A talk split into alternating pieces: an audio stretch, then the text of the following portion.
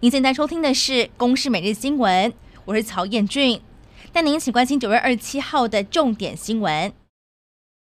美国前国务卿庞佩奥受邀来台，上午在高雄参加了全球台商经贸论坛，谈论世界经贸趋势。副总统赖清德出席致辞，感谢庞佩奥以行动来支持台湾，还有过去为强化美国对台湾安全承诺的努力。而庞佩奥则强调，美台关系一直很紧密，美国不会搞混中国和台湾两个国家，因为台湾是盟友，而中国是带有压迫性的对手。至于美国对台政策是否改变，近期也引发了关注。美国国务院发言人普莱斯在例行记者会上，除了重申一中政策不变，也罕见公开指出，美国不对台湾主权采取立场。有学者分析，这是要强调美国的一中政策不同于中国的一中原则。而除此之外，美国副总统贺锦丽和日本首相岸田文雄会面，双方也重申了台海和平稳定的重要性。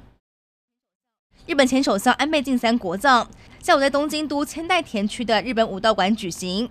首相岸田文雄讲述了安倍的政治生涯，并介绍主要的政策和成就，更指出安倍晋三提升日本的国际形象以及强而有力的经济。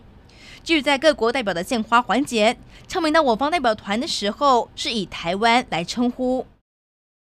资深媒体人周玉蔻近期是紧咬奖项员的绯闻案，结果 NCC 在上午的时候表示。到二十七号上午为止，接获了三十二件的申诉案，主要是周玉蔻的节目违反了新闻自律，而对申诉内容也已经启动了调查程序。至于今年初取得执照的镜电视，时代力量立委陈昭华就指出，在过程中疑似有民进党高层介入，是让 NCC 通过审查。对此，行政院长苏贞昌否认了府院施压，更回应没有这种事情。新冠本土疫情新增了四点五万多例的确诊，中重症八十三例，死亡个案二十八例。指挥中心说明，这比上个星期同一天新增一千多例，微幅上扬百分之二点五。疫情依然在高原期阶段，会持续的观察。而国内即将迎接零加七入境免隔离，所以有不少的旅行业者已经有接获到旅客的机加酒订单，其中是以日本最热门。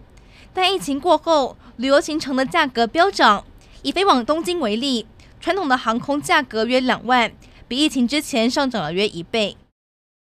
为了防堵小行星撞地球，NASA 进行了史上第一次的行星防御测试，进攻飞行器撞击距离地球一千一百万公里外和罗马竞技场差不多大小的小行星，来测试看看能否改变轨道。